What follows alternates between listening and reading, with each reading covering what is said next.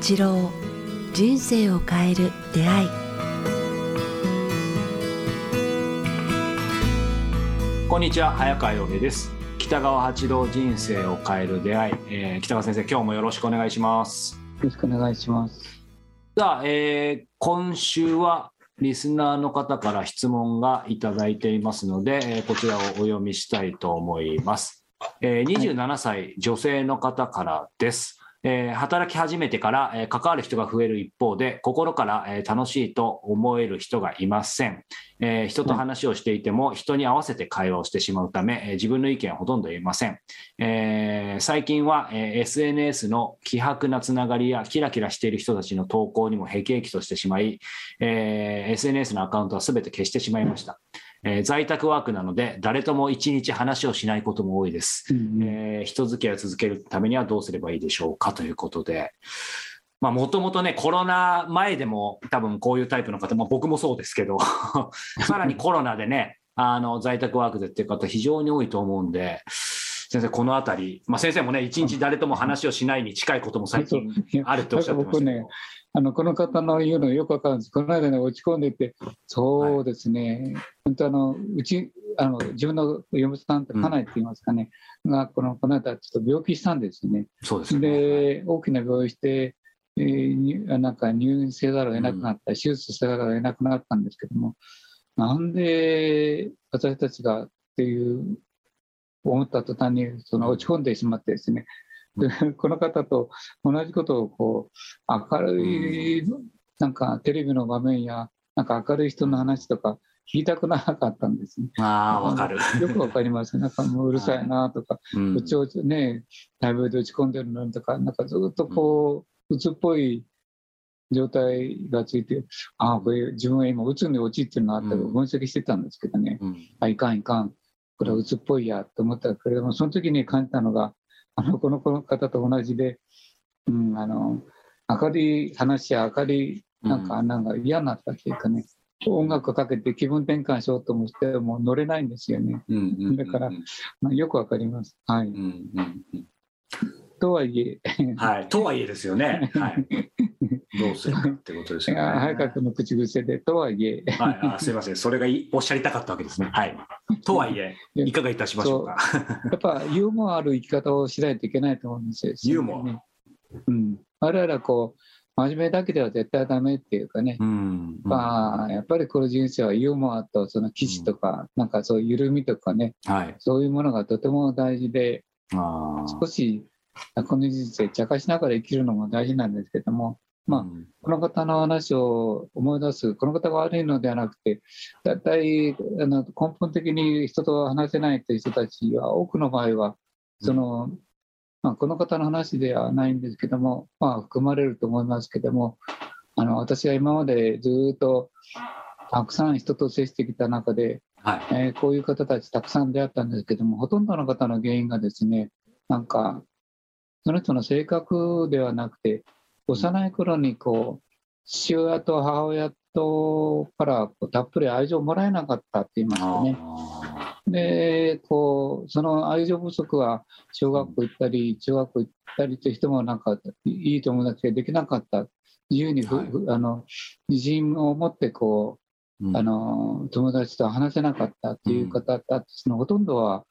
まあ、父親か母親かあちょっとこの方のことを聞聞いてないから。はい。言えるんですけども、うん。両親が離婚したとか、うん。そういうことを経験した方たちが多いんですね。だからその事実を見つ見つめてそうかそれを乗り越えるために自分は今世あるんだっていうかね、うん。その原因は自分の性質ではなくて、あその環境に投げ入れられた自分の人生の中ね、うん。運と言いますかね、うん。それをこう受け入れることが、まあ、最初だ、そうすると治るんですよね。うん。どうかこれはこうこんなことをしていて、えーまた父親や母親と同じようなこうあ嘆きの運の中に入っていたらうん。もったいないじゃないかっていうかね、確かに。そういうふうに思ってくれるとありがたいですよね。うん。決してあなたのせいではないんだっていうかね、うん。これを乗り越えられるために我々はこの生を与えられたんだということにこう、まず気が付くと、まずいいと言いますかね、まあ、だからそういう意味で、あの自分が一番今興味があるうん。クラブっていうかね、まあ、料理とか音楽とか、まあ、はい。えー、とななんでレコークラブでもいいし、そう趣味のね、サークルみたいな。はい。そうもう趣味っていうよりも、もうその生き物生き方そのものですもんね。まあ、それに生きればいいと思うんですよね。はい。はい。だから趣味という考えないので、そのその生き方をすればいいと思うんですよね。うん。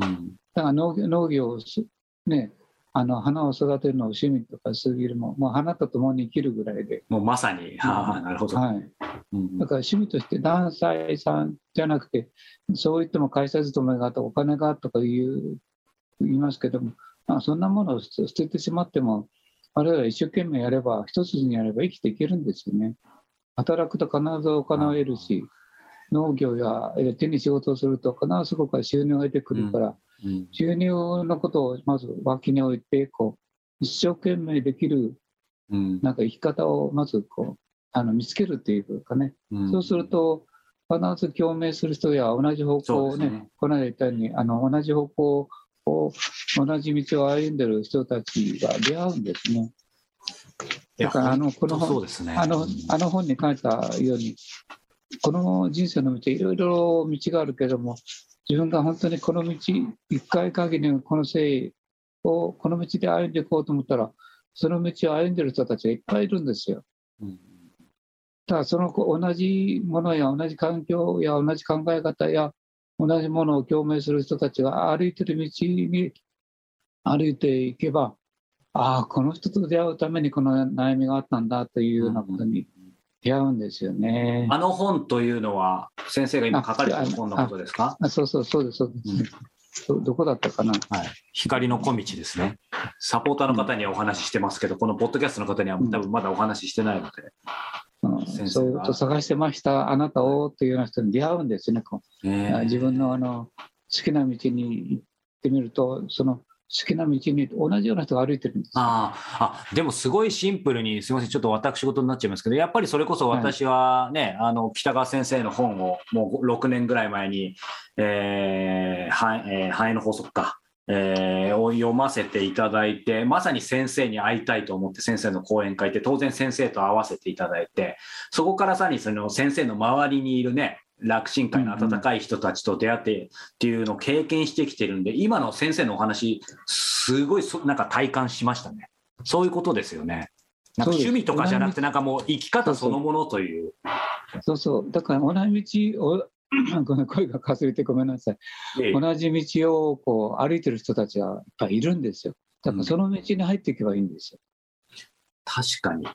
そうすると、なんか、それこそ僕もい先生よくご存知のように、一番人付き合い続けられないタイプなんですけど、やっぱ先生の周りのその同じ小道を通ってる方とは、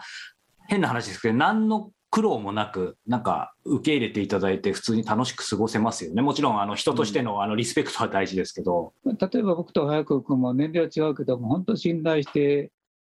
なんか何でも話せるから楽しいですよねそうですね。いや、本当ありがたいことにうん、で食べるものも似てくるしね見るものも似てきますね似てくるし。はい。共通の言語で話せますよね。いろんなこと。そうそう心に基づいた共通の言語でこう感情で話せる人たちがその道にいっぱいいるんですよね。うんうんだからこの道はいっぱいあるのお金を儲ける人あの人をごまかしたりねあの生きていく人嘆くばっかりの人からはい強盗するような人たちでそんなんで稼ごうとする人たちもこのそんな道を別な道を歩んでるんですね。うん。でもうん我々はそうではなくて農業をしたりお花をめでたりもしくは瞑想したりえーベジタリアンになったりとかいういろんな分野の道があるけれどもうん。その道を歩んでると同じ考え方や同じ感情で、同じ弱さと同じ強さで生きてる人たちがあー一緒に歩んでる人たちがいるんですよね。年齢も違うけれども、で同じような年齢の人もいるけれどもあ年取った人もいるし若い人もいるしとかいう、とにかく同じ道を歩んでる人たちと出会えるんですようんうんだからそういう人たちと出会うようにあなんか自分のしたいことをなんか探しておくえーっとそこで食べていけるようになるって言いますかね。非常あにの今日は、あのダイナミックかつ深く、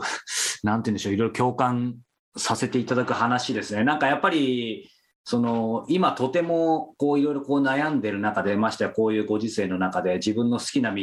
を行くこと自体が多分最初勇気いると思いますしましてやそれで食べていけるなんてってねあの思いがちですけどあの意外とっていうのも変ですけどなんかそこの今のシンプルな部分って信じてやってみると、まあ、なんとかなるっていうとね100%とは言えないですけどでも意外とってとこありますよね。信じて突き進むこと。でなんかねキラキラ生きてる人たちよりも渋くうん清く生きてる人たちがいっぱいいるんですよ渋く清くね、はいはいで静かで微笑みながらなんか力強く生きてる人たちもいっぱいいるんですよ。その人たちはこう表に出てこないけれども、確かに。なんかその渋く清くっていう人は、なんかそのいわゆる小道をちゃんと、堅実にとはちょっと意味合い違うんですけど、しっかり足つけて生きてる感じしますよね。そのキラキラとは違うい。やいやその道行くとし自然に足がついてくるんですよ。あ、なるほど。逆にそういうことなんですね。そうそううん、だからその道には楽しいからですねで面白いから確かに。共共感できる人たちいるから、えーね、よその人たちと連絡取り合ったりうん。なんか、うん、ハウツーではなくてはい。なんか許せる人たちがいるんですよ。うん相手のものを奪おうとかする人たちじゃない人たちが歩いてる道があるんですよ。うんうんうんうんうんこれ食べなさい、これ持ってきなさいっていう人たちが歩んでる道があるんですよね。うんだからその道に入っていって、この人生を僕、歩めばいいと思いますね。